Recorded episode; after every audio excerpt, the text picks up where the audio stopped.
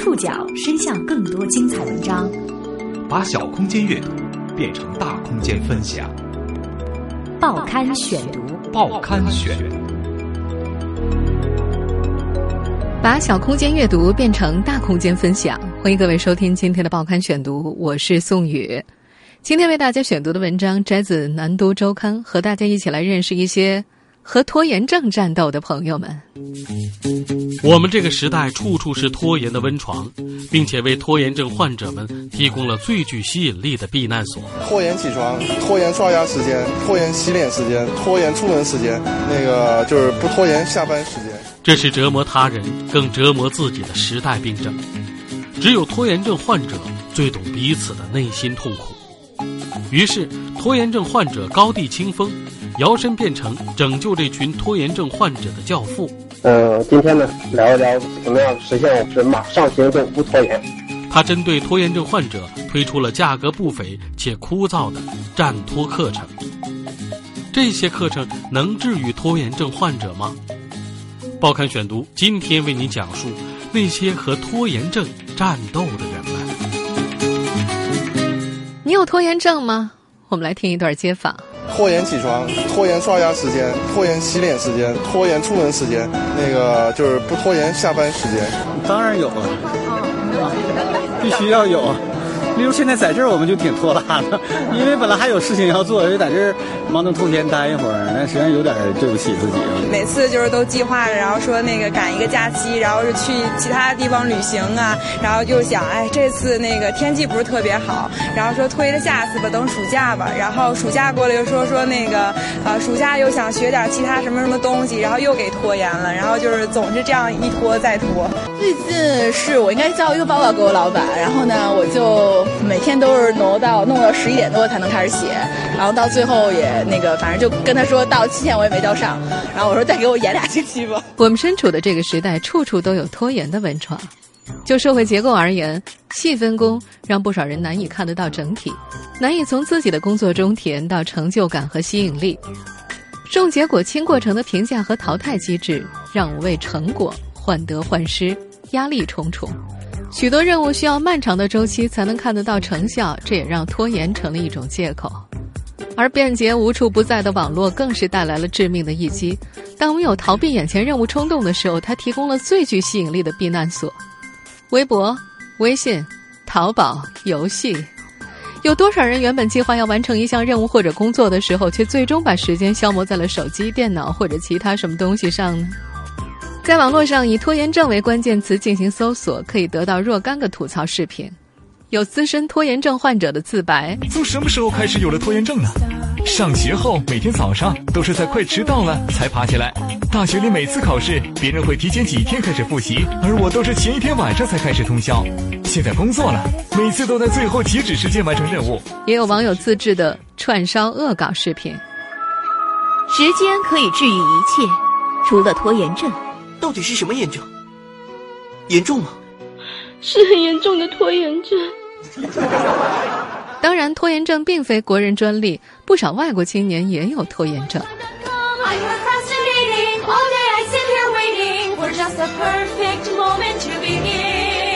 We're procrastinating. Why work? We could be gaming. Procrastination for the win. 在这个社会，每个拖延症患者都面临不同的问题。这些问题大多是当下的社会环境中年轻人成长过程中必然会遇到的问题。社会的变迁让父辈的答案已经不再适用于当下的年轻人。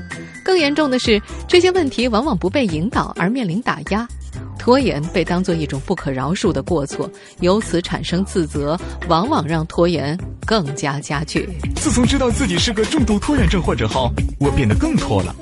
那么，拖延症患者们该怎么办呢？有个叫高地清风的青年和他的小伙伴们做出了一些尝试，他推出了价格不菲的战拖课程。每个周末，高地清风都会在北京东五环外的北京像素小区迎接他的拖延症学员，他给这里命名为“战拖一号仓”。像素小区以模仿集装箱的外形而著名，这里是为北漂青年打造的一个蜗居共同体。高地清风的战托一号仓同样是不出意外的小，一间小复式，二十多平方米的空间，每周要容纳七到八个站托学员，而高地清风就住在楼上。上课依旧带有浓厚的拖延症色彩，原定早上九点开始的课程，但到了开课点才来了第一个学员。而身为教练的高地清风此时还没有洗漱整理完毕呢。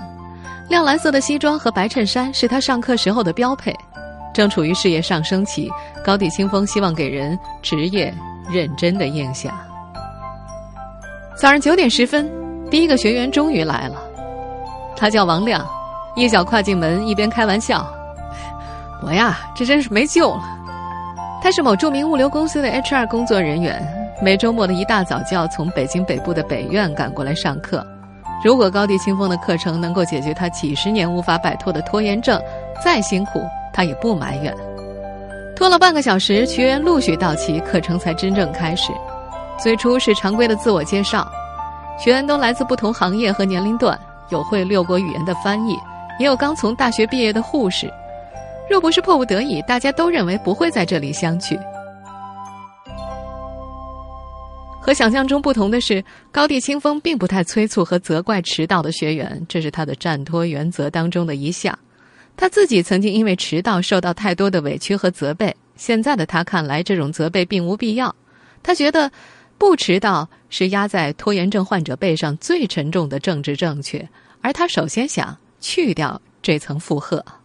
我是高地清风，嗯，今天呢，很高兴跟这个，呃，在这边跟大家聊一聊拖延症这样一个话题。他的站托课程就像是普通高中生的周末补习一样，一块白板，一张桌子。没有振臂高呼，没有泪流满面。老师在上面讲解，学员在下面记笔记。今天呢，我们会跟大家讲述这样几个呃板块的内容，包括拖延症不是什么，拖延症是什么，拖延症呢，它为什么我我们把它叫做小怪兽？拖延的反义词到底是什么？以及我们怎么样来对付拖延？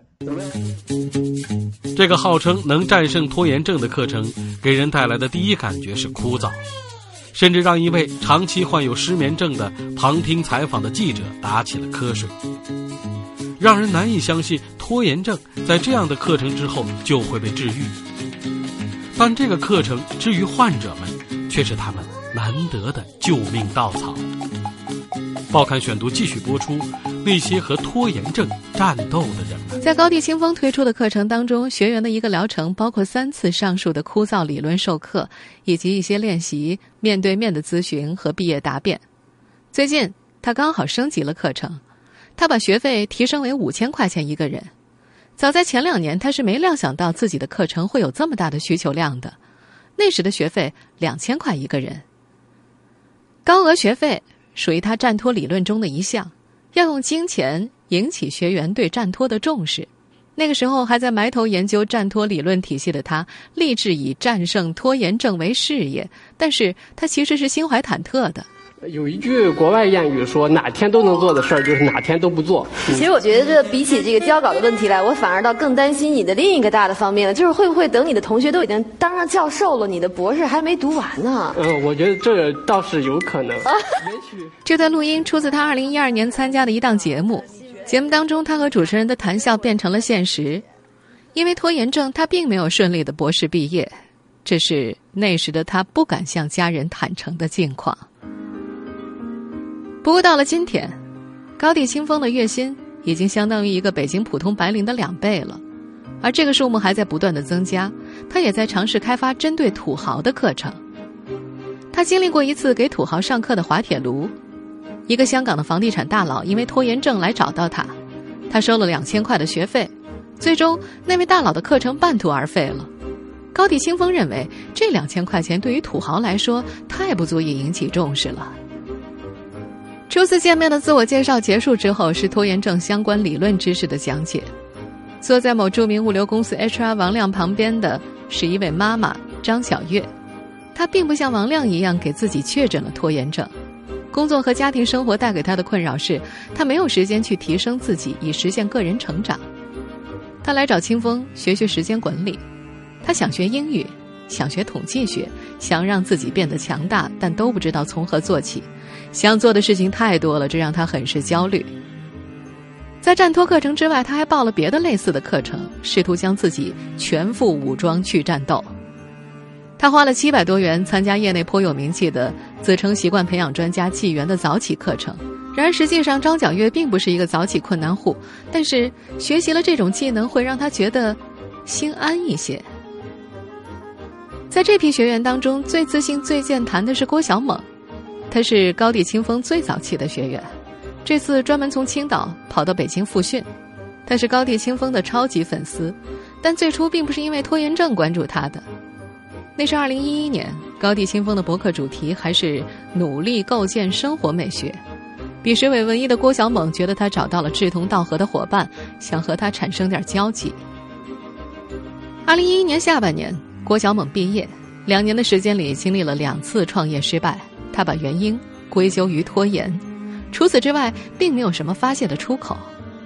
二零一三年年底的一个晚上，他在微博上看到高地清风开设了战托网络班，就直接打电话过去报了名。他说：“这个课程让他发现自己创业失败的罪魁祸首根本就不是拖延症，是他对创业整件事情认识不够全面，条件不够成熟。”不过对他而言，当自己在面对不那么好的境况的时候，除了面对，总要牵出一条替罪羊。证明不是你不够成熟、不够努力、不够踏实，其实你是很优秀的，只不过你有拖延症而已。对于这些把高地清风和他的课程看作救命稻草的学员们来说，他们并不清楚自己的拖延症能不能够被这些课程治愈。但是有一点很重要：作为同样的拖延症患者，在这里，他们至少可以彼此温暖。拖延症。确实为这个时代还未成功的理想主义者提供了一个合适的缓冲空间。高地清风本身就是其中一个受益者，或者受害者。报刊选读继续播出那些和拖延症战斗的人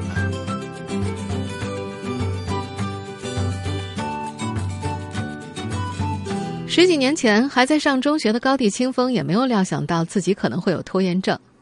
山东严苛的应试教育制度让他几乎没有拖延的可能，按时完成作业，按时学习，按时考上大学。除此之外，别无他想。他的成长轨迹和那时候成千上万的中学生一样，兴趣和自由并不在他的选择范围之内。直到进入大学，当可以自由选择一条自己的路的时候，他才感到惊慌失措。在中国海洋大学读生物专业，他没法和别的同学一样专注学业、规划人生。他总在考试前夜才开始复习。就这样，他还是糊里糊涂的升入了中科院的研究生。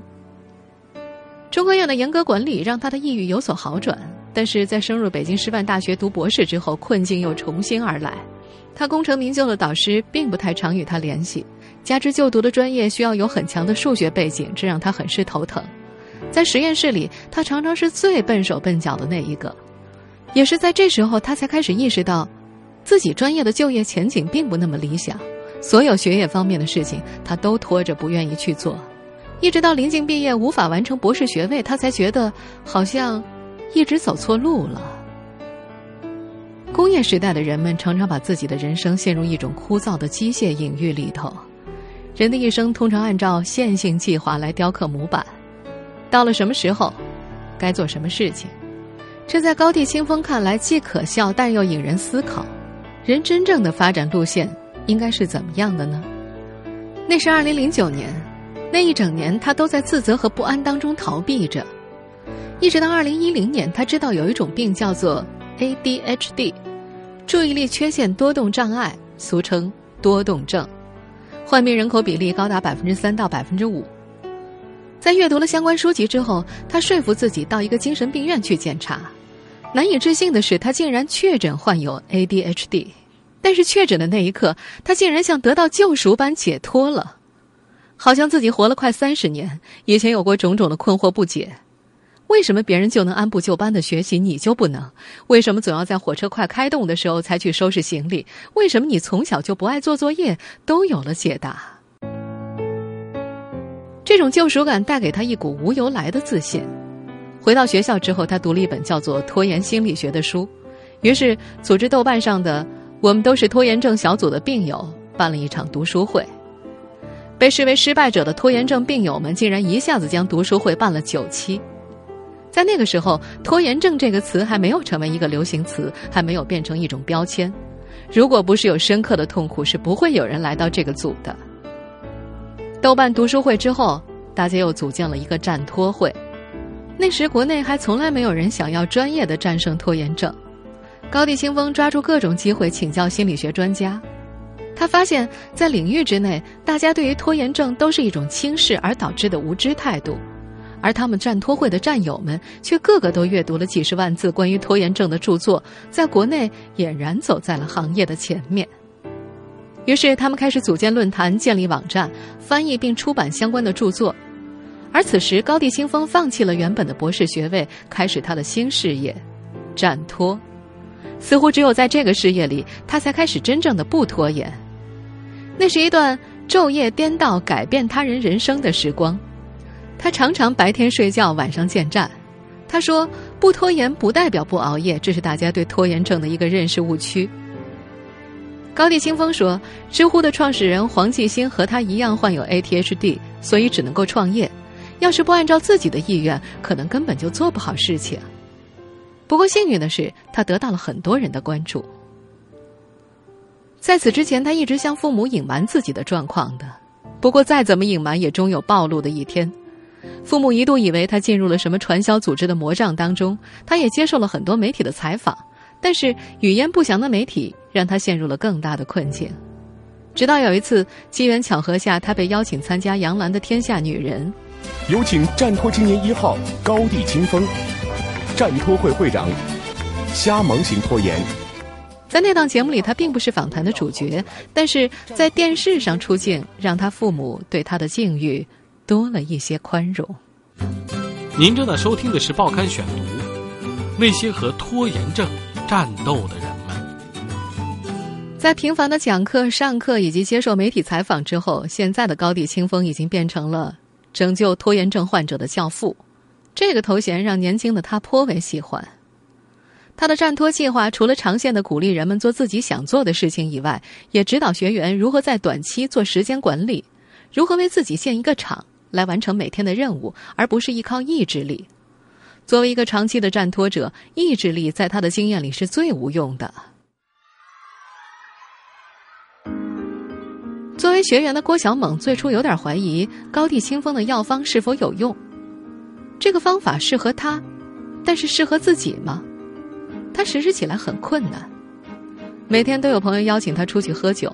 山东人好面子，他不懂拒绝，这导致原本约定每天打卡交计划和总结，他都无法完成。于是内心的不安全感越来越强烈，越没有安全感，就什么东西都舍不得丢弃。不过最终他还是鼓起勇气告诉朋友：“对不起，友情不是这样的，我还有对自己未来的期许。”我要过自己的生活。他决心戒酒三个月，虽然孤单，但是也亲近了不少。他自称现在的自己处于养生阶段。为什么这么说呢？如果把拖延症当做一种病，治病就得遵医嘱，养生那就随意了。他和自己的拖延症进入了自洽的阶段，下一阶段便是告知自己要做什么，要怎么样去达成。高地清风的课程带给他的是时间管理加心智成长加职业生涯的集合体收获。和郭小猛颇有收获不同的是，同班的学员作为某著名快递公司 HR 的王亮，虽然事业上已经获得了一定的成功，但是这并不能够减轻拖延症给他带来的痛苦。从小学完成不了作业，到后来常常加班，效率低下，休息不好，睡觉老想着有事儿，拖延让他苦不堪言。上了高地清风的战托课之后，他每天都在严格执行高地清风为他制定的战托教程。这些教程包括做计划、执行计划、和战友分享，以及给自己一个反馈。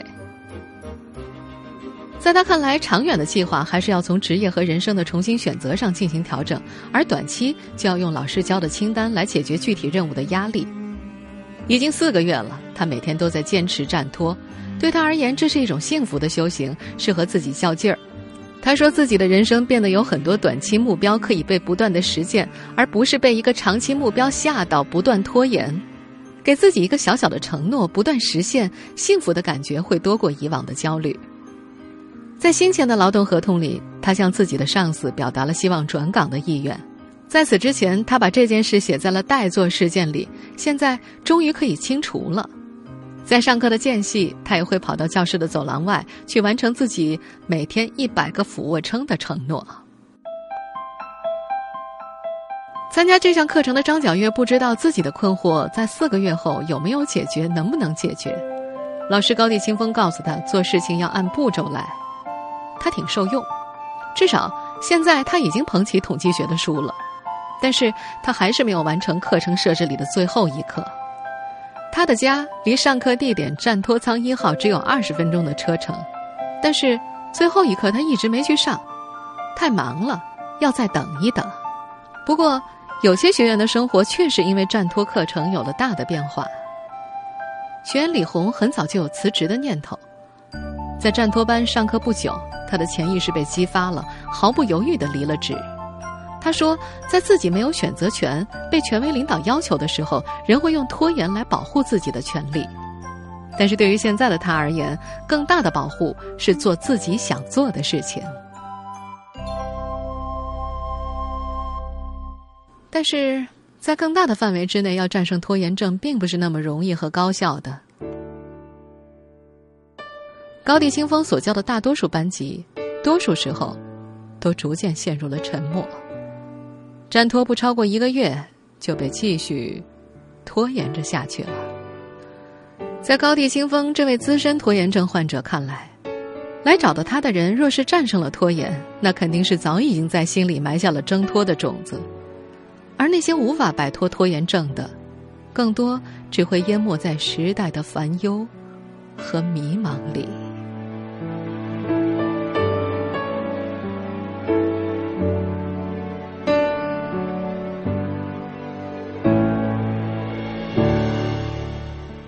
听众朋友，以上您收听的是《报刊选读》，那些和拖延症战斗的人们。我是宋宇，感谢各位的收听。今天节目内容摘自《南都周刊》，收听节目复播，您可以关注《报刊选读》的公众微信号，我们的微信号码是《报刊选读》拼音全拼。参与《报刊选读》微信互动，您依然有机会获得由康贝佳口腔医院提供的价值三百五十一元的免费洁牙券。下次节目时间再见。